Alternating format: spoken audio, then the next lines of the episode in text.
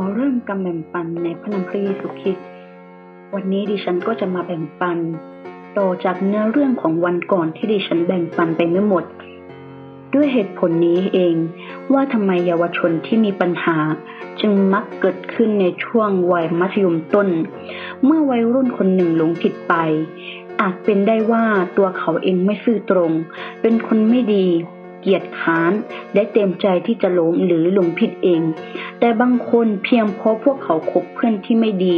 พวกเขาจึงกลายเป็นคนเลวอย่างรวดเร็ว คนหนุ่มสาวบางคนสับสนและคบเพื่อนชั่วระยะหนึ่ง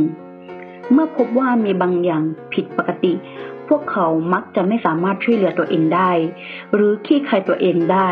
เมื่อถึงเวลาที่พ่อแม่รู้ก็มักจะสายไปเสียแล้ว ดังนั้นพ่อแม่จึงควรใส่ใจคำพูดและการกระทำของลูกให้มากที่สุด และให้เราเอาใจใส่สถานการณ์ของการคบเพื่อน ของลูก และหนังสือที่ลูกอ่าน และมักจะต้องเตือนลูกให้รู้จักคบเพื่อนที่ดี และอยู่ห่างๆจากคนหนุ่มสาวที่มีปัญหา เพื่อไม่ให้ดูดเข้าไปในกระแสน้ำวนแห่งความสกปรกและจุ่มลงในที่สุด เยาวชนบางคนกลายเป็นเด็กที่มีปัญหาไม่ใช่เพราะพวกเขาเต็มใจที่จะเป็นแบบนั้น แต่พวกเขานั้นถูกบีบบังคับ แล้วใครเป็นคนบังคับพวกเขาล่ะ ใครเป็นคนบังคับว่าพวกเขาต้องกลายเป็นคนที่มีปัญหา ต้องกลายเป็นคนที่ผู้ใหญ่รังเกียจ ก็คือพวกเยาวชนที่มีปัญหาเหล่านั้นนั่นแหละ เลือกพวกเขาหาทางที่จะคุกคามเด็กดีเหล่านั้น เพื่อดึงพวกเขาเข้ามาในกลุ่มคนที่เกเรนั่นเอง ฉะนั้นสิ่งเหล่านี้จึงควรค่าแก่การละแวดระวังของผู้ปกครอง ผู้ปกครองทุกคนควรสังเกตการกระทำและสถานการณ์การใช้ชีวิตของลูกตัวเองให้ดี เมื่อเด็กวัยเรียนบังเอิญไปสนสถานะคนเดียว เมื่อเขาถูกเด็กตัวปัญหาเห็นเข้าจึงรีบพาไปเล่น และขอให้เด็กคนนั้นไปขโมยเงินของพ่อแม่ตัวเอง แต่ถ้าเด็กคนนั้นไม่กล้า เด็กที่มีปัญหาเหล่านั้น เด็กเกเรเหล่านั้น ก็จะบีบบังคับเด็กคนนั้นให้ไปทำแถมเด็กที่มีปัญหาเหล่านั้น ยังจะสอนวิธีขโมยเงิน และขู่ไม่ให้บอกพ่อแม่ด้วย ดังนั้นพวกเขาจึงสามารถขโมยเงินหลายต่อหลายครั้ง และหนีหลายครั้ง แต่เขากลับไม่เต็มใจทำเด็กคนนั้นต้องเชื่อฟังคำสั่งของพวกเขาเหมือนเป็นทาสเพราะเด็กคนนั้นกลัวสิ่งอันตรายที่จะเกิดกับเขาถ้าหากเขาไม่ฟังกลุ่มคนเกเรสุดท้ายพอพ่อของเด็กออกหน้าแทนเด็ก ก็คือ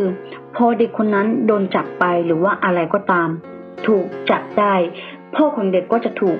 อ่าจะแทนหน้าของเด็ก แทนที่พ่อคนนั้นควรจะทำหาตำรวจเพื่อให้มาจัดการสิ่งเหล่านี้ แต่พ่อคนนั้นกลับขอร้องและตามหาหัวหน้ากลุ่มวัยรุ่นที่มีปัญหา แล้วบอกกับเขาว่า ครอบครัวของฉันเนี่ยมีลูกหลายคน แม้แต่เงินที่จะกินข้าวก็ยังไม่มี คุณพบเขาที่ทำผิดต่อคู่กรณี แต่คนอย่างฉันเนี่ยไม่มีเงินมากพอ ที่จะให้คุณโปรดปล่อยเขาไป และอย่าไปตามหาเขาอีก อย่าเอาเขามาเกี่ยวข้องอีก และฉันจะไม่ไปแจ้งกับตำรวจได้โปรด แทนที่พ่อคนนี้จะไปปรึกษากับตำรวจให้ตำรวจมาจัดการสิ่งเหล่านี้เพื่อให้เด็กเหล่านั้นสามารถที่จะเปลี่ยนแปลงตัวเองและสำนึกผิดได้ แต่ผู้ปกครองคนนี้จะไม่ทำแบบนั้น ส่วนใหญ่ก็มักจะขอร้องหัวหน้าแก๊งของเขา ก็คือ หัวหน้าของเด็กที่มีปัญหา เพื่อที่จะให้เขาเนี่ยปล่อยลูกของตัวเองออกจากสถานการณ์แบบนั้นนั่นเอง อ่าเรามาดูอีกเรื่องนึงก็คือถ้าไม่จู่ๆเนี่ย เด็กบางคนที่เชื่อฟังและประพฤติตัวดีมาก แต่เขาสามารถเปลี่ยนไปอย่างกระตันหันในช่วงพริบตาเดียว นี่แหละคือปัญหาของวัยรุ่นที่ตกหลุมพรางช่วงแรก ๆ เด็กเหล่านั้นโดนขู่พวกเขาโดนขู่ลูก ที่โดนขู่คนนั้นก็จะไม่กล้าไปบอกพ่อแม่ให้รู้ถึงความอันตรายที่จะเกิดกับเขา และเขาก็ไม่สามารถบอกกับครอบครัวให้รู้ได้ ไม่สามารถบอกให้ครอบครัวมาช่วยได้ สิ่งที่เขาทำได้เพียงอย่างเดียวนั้นก็คือทำได้เพียงเก็บไว้ในใจ พ่อแม่ไม่รู้จริง ๆ หลอกว่าลูกเนี่ยกำลังประสบกับอะไร แต่พอ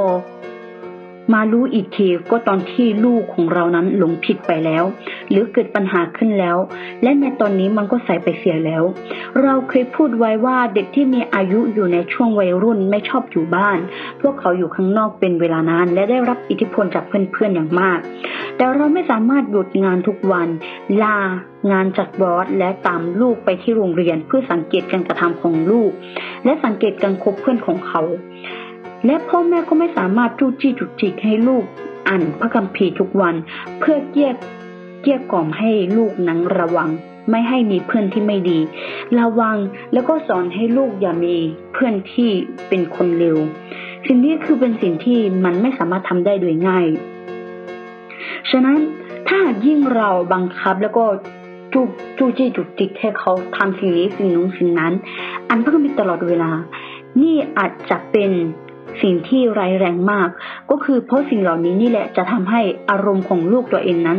เสียสุขขั้วซึ่ง อันตรายมากขึ้น เมื่อถึงจุดนี้แล้วเราจะทำอย่างไรล่ะ นั่นก็คือหนึ่งเขาต้องพัฒนานิสัยการประชุมอธิษฐาน และเข้าใกล้พระเจ้าอย่างกระตือรือร้นตั้งแต่อายุยังน้อย เราสามารถเห็นได้ว่าคนที่ถูกปลูกฝังแล้วก็สั่งสอนมาดีตั้งแต่เด็กนั้น พอโตขึ้น พอถึงวัยรุ่น ต่อให้สภาพแวดล้อมที่อยู่ข้างๆ เขาจะเป็นอย่างไรก็ตาม แต่ว่าเด็กคนนั้นจะเป็นเด็กที่ยึดมั่นในความดีแล้วก็ดำเนินชีวิต ตามสิ่งที่คุณเห็นว่าควร ฉะนั้นการที่เราจะต้องจะต้องสอนลูกของเรา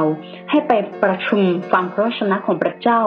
และไปอธิษฐานในคริสตจักรเพื่อให้เข้าใกล้พระเจ้าอย่างกระตือรือร้นตั้งแต่เด็กนั้น เป็นสิ่งที่ดีมากสำหรับการสอนให้กับลูกของเรานั่นเองหนุ่มสาวที่ประชุมตัวกันเพื่อ เพื่อเข้าใกล้พระเจ้านั้น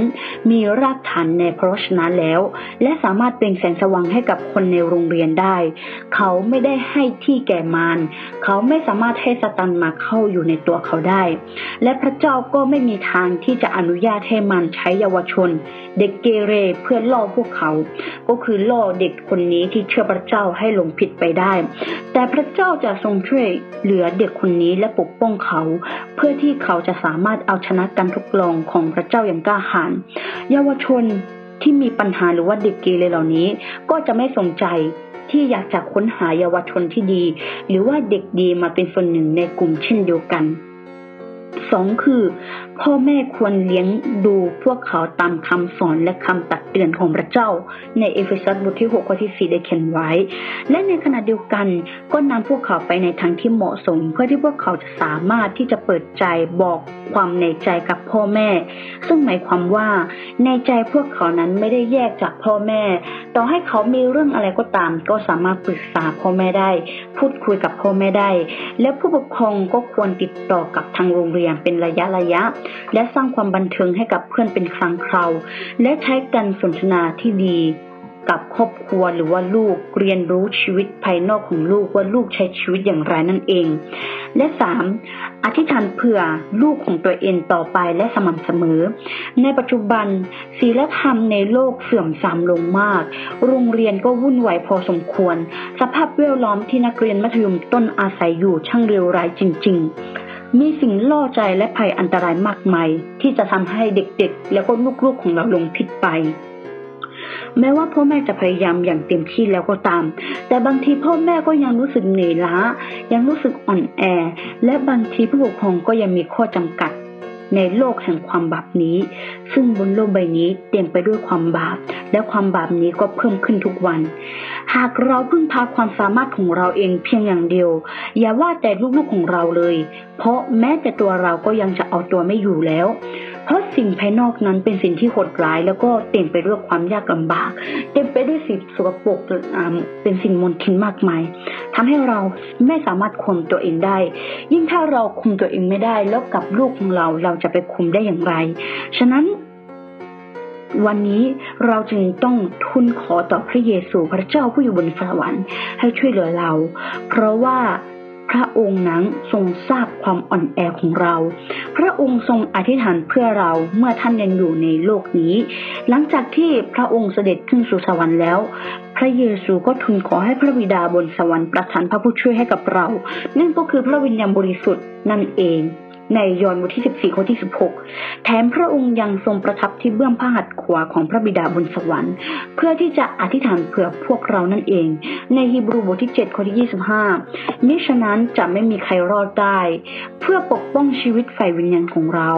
เราจึงจำเป็นที่จะต้องอธิษฐานให้มากขึ้น และพึ่งพาพระเจ้าเพื่อนำผู้ที่ยังไม่บรรลุนิติภาวะ และอ่อนแอในทุกๆด้านให้อธิษฐานอย่างไม่หยุดหย่อน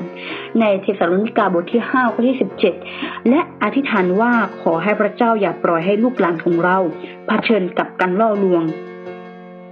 แต่เมื่อลูกหลานของเรา หรือว่าลูกๆของเราเผชิญกับการล่อลวงแล้ว ให้ผู้ปกครองนั้นช่วยอธิษฐานเพื่อลูกๆของตัวเองว่า ให้พระเจ้านั้นช่วยเหลือให้ลูกของเรานั้นพ้นรอดพ้นจากความชั่วร้ายได้ในมัทธิวบทที่6ข้อที่ 13 นั่นเอง เพราะพลังแห่งความชั่วร้ายนั้นรุนแรงเกินไปที่เราจะสามารถต่อต้านได้แต่ฉันหวังว่าพระบิดาบนสวรรค์ผู้ทรงเปี่ยมด้วยความรัก จะทรงสดับฟังคำอธิษฐานของเรา และทรงช่วยเราปกป้องความเชื่อของลูกหลานของเรา จนกว่าพวกเขาจะเป็นทหารที่ดีของพระคิดเราสามารถพึ่งพาพระเจ้า เพื่อต่อต้านศัตรูและพิชิตชัยชนะในที่สุดนั่นเอง ฉะนั้นผู้ปกครองทุกคนเอ๋ยการเลี้ยงลูกนั้นเป็นสิ่งที่ยากเย็นเหลือเกิน แต่ถ้าหากเรานำการเลี้ยงลูกสิ่งเหล่านี้ รู้จักที่จะมอบฝากไว้กับพระเจ้า ใช้พระคำของพระเจ้า ใช้การอธิษฐาน ใช้การที่พาเขาไปในคริสตจักรตั้งแต่เด็กๆ สิ่งนี้เป็นสิ่งที่ดีที่สุดสำหรับเขา และเป็นการสอนที่ดีที่สุดเพื่อที่ให้อนาคตของเขานั้น สามารถเติบโตได้อย่างมีประสิทธิภาพนั่นเอง ฉะนั้นทุกครั้งที่เราเจอลูกของเราเป็นเด็กเกเรหรือว่า เป็นเด็กที่ไม่เชื่อฟังให้เราอธิษฐานเพื่อเขา แล้วเกี้ยกล่อมเขาและนำเขามาที่คริสตจักรของเรา นั่นก็คือคริสตจักรเที่ยงแท้นั่นเอง เพื่อที่จะให้พระชนะของพระเจ้านั้นสั่งสอนเขา และพระเจ้าก็จะทรงช่วยเขาให้กลายเป็นคนดีในที่สุดนั่นเองนะคะ ฉะนั้นดิฉันขอแบ่งปันพระชนะของพระเจ้าในการเลี้ยงลูกของถึงเท่านี้ ขอขึ้นสง่าราศีแด่องค์พระผู้เป็นเจ้าผู้อยู่บนฟ้าสวรรค์ และขอให้พระคุณสันติสุขดำรงอยู่กับธรรมิกชนทุกคน อาเมน